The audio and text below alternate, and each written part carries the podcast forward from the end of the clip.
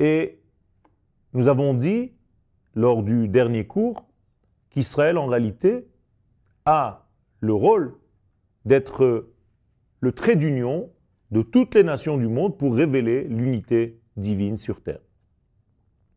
Pour arriver, pour réussir cette mission, Israël, bien entendu, doit d'abord garder, observer, faire attention à ne pas perdre sa propre spécificité.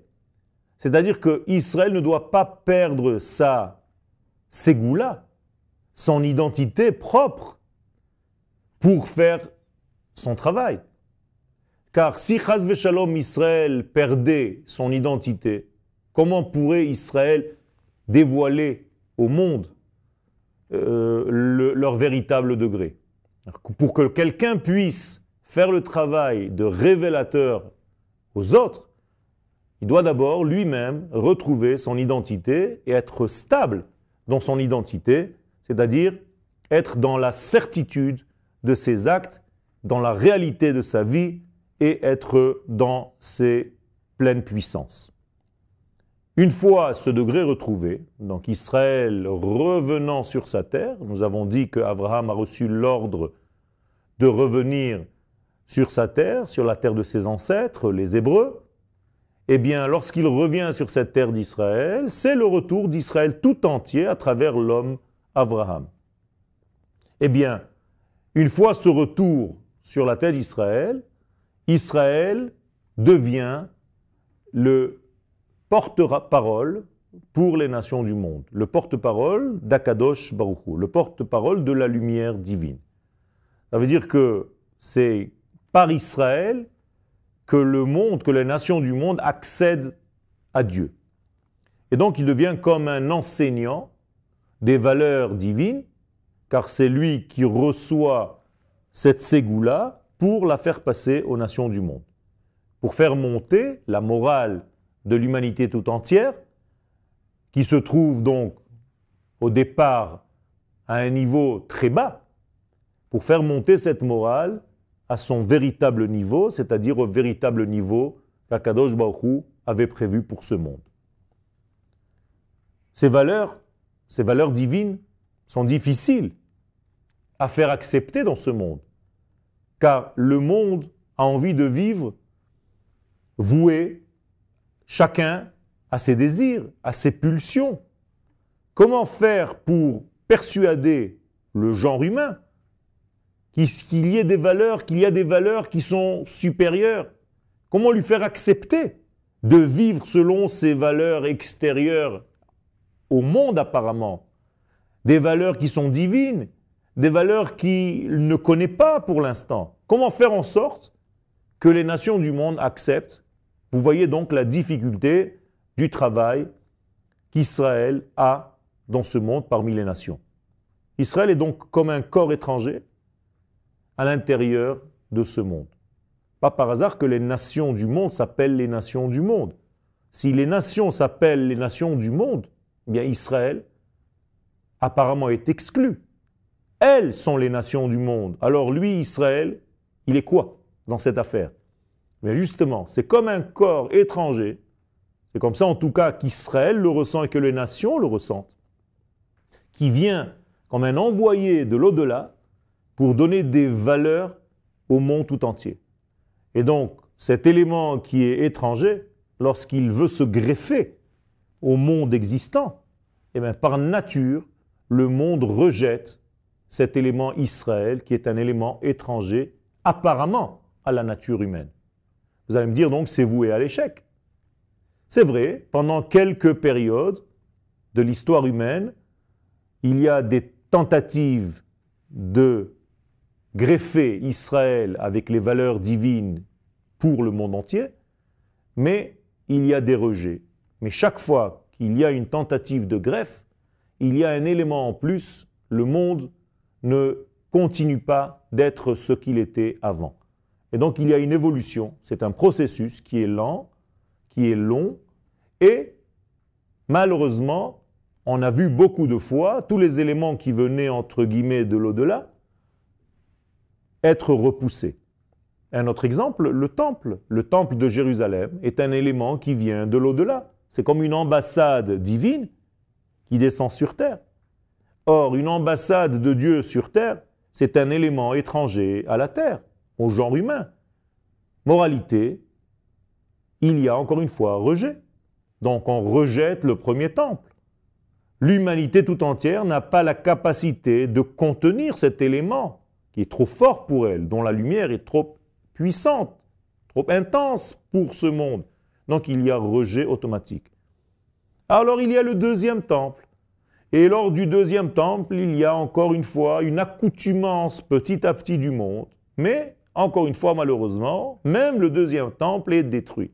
Vous voyez que ce que nous avons dit concernant Israël se retrouve aussi au niveau du temple. Tous les éléments qui sont, entre guillemets, étrangers à la nature humaine, tels que la nature humaine pense être la vraie nature, eh bien, il y a un rejet. Seulement au troisième temple, Bezrat Hashem, avec l'aide du Créateur béni soit-il, le monde va s'élever au niveau de cette ambassade divine. Et donc, cette ambassade divine, ce temple de Jérusalem, ne pourra plus être détruit. Parce que le monde aura accepté, aura grandi jusqu'au degré de pouvoir intégrer ces éléments qui viennent de l'au-delà. Non seulement le temple sera avalé et accepté, même Israël sera digéré, par le monde, c'est-à-dire que le monde va accepter enfin l'existence de cette nation qui, durant toute l'histoire, gêne. Le but, je reviens à notre degré initial, à nos propos, c'est de faire en sorte que ce monde vive selon les degrés du monde qui vient. Je dis le monde qui vient pour dire le terme que vous connaissez tous, Olam Habba. Olam Habba ne veut pas dire le monde futur, car le mot ba en hébreu est au présent. On ne dit pas en hébreu Olam Sheyavo, le monde qui viendra, donc le monde futur, mais Olam Olam Habba, c'est au présent. C'est un monde qui vient. Autrement dit, le Olam Abba ne se traduit pas par le monde futur, mais par un monde parallèle au nôtre, mais qui est au présent. C'est seulement une autre force, un autre degré de conscience. Mais il est au présent, il est là.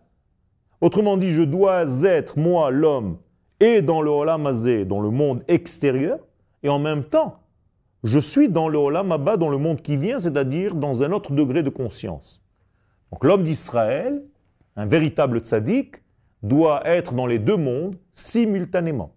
C'est-à-dire faire en sorte de créer une échelle c'est-à-dire l'homme lui-même deviendrait cette échelle qui fait le lien entre le Olam Haba, le monde qui vient, donc le monde du discernement, le monde d'un degré de conscience qui est différent, qui est beaucoup plus profond, et le Olam Hazé, le monde extérieur, le monde corporel, le monde physique.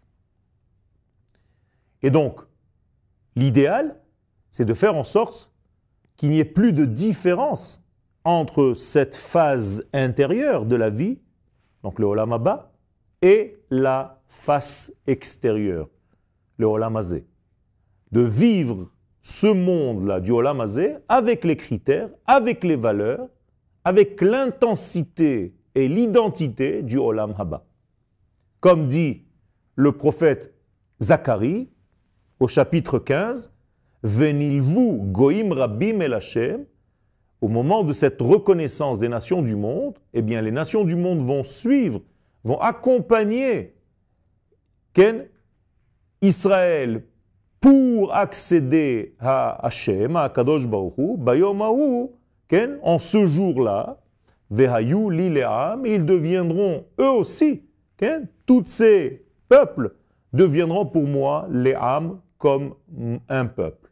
Ça veut dire que le monde entier va comprendre le travail qu'a effectué la nation d'Israël durant toute l'histoire, tous les 6000 ans de l'histoire, car vous savez que le monde a été créé pour 6000 ans, comme le dit la Gemara dans le traité de Sanhedrin, et au bout de cette histoire, à la fin de cette histoire, très proche de la fin de cette histoire, Je vous rappelle que nous sommes en 5773, ce qui fait que nous sommes véritablement à la veille de rentrer, de pénétrer dans ce monde de l'idéal divin.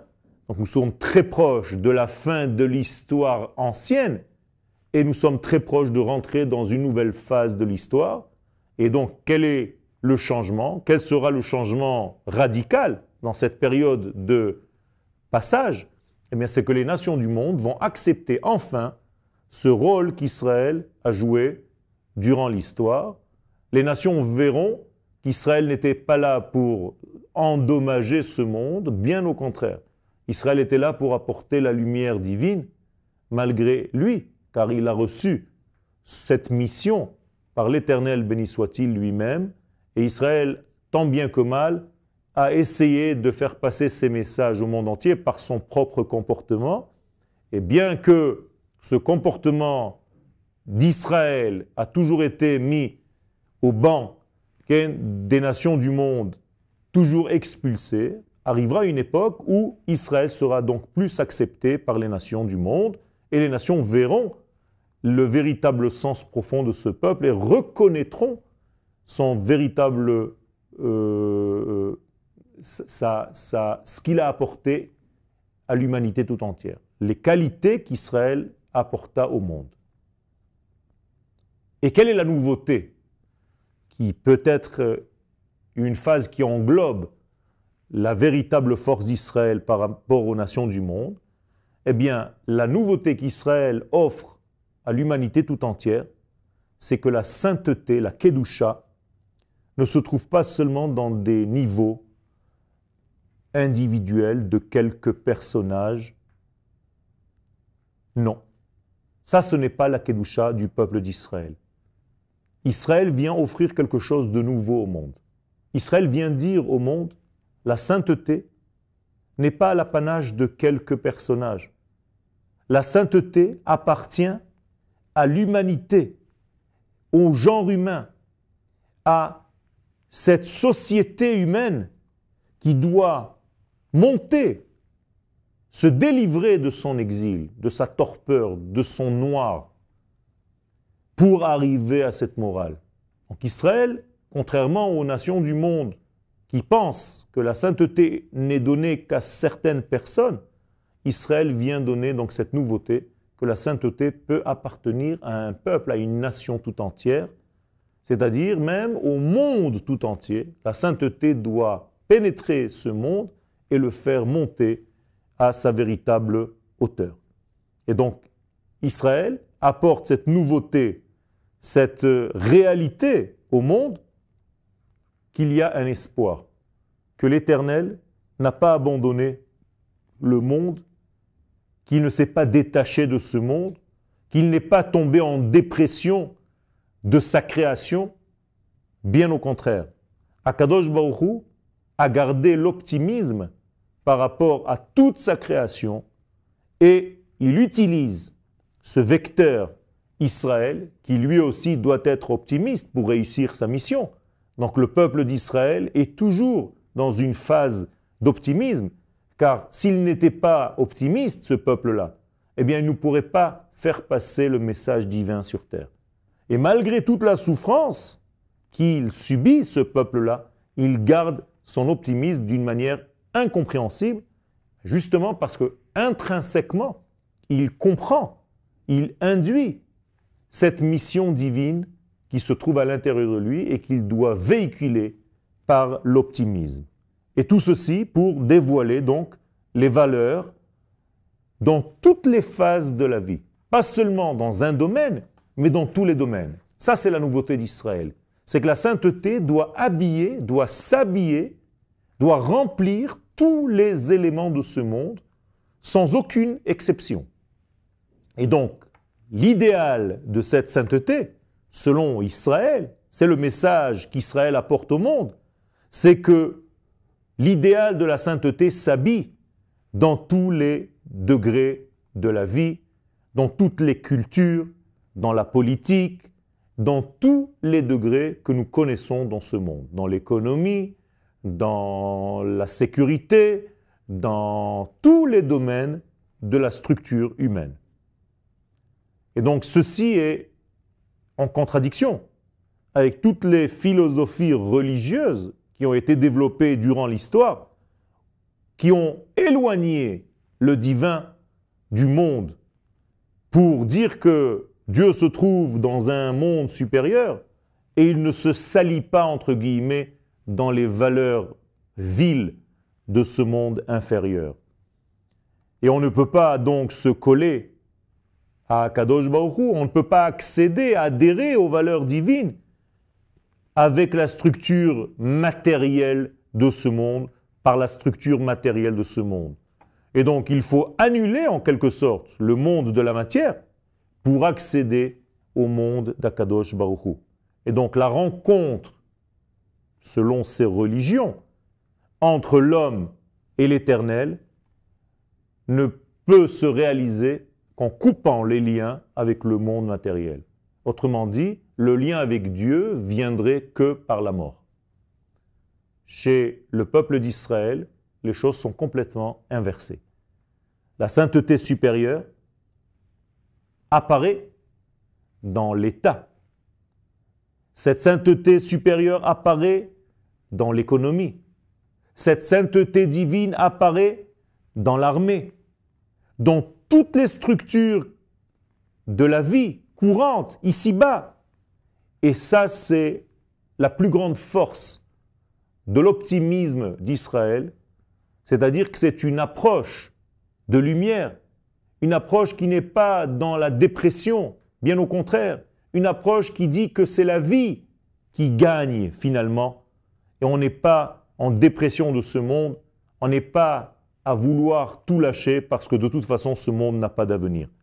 Donc Israël apporte la lumière au monde et cette lumière au monde, elle engendre des réactions que nous verrons la prochaine fois. Merci beaucoup.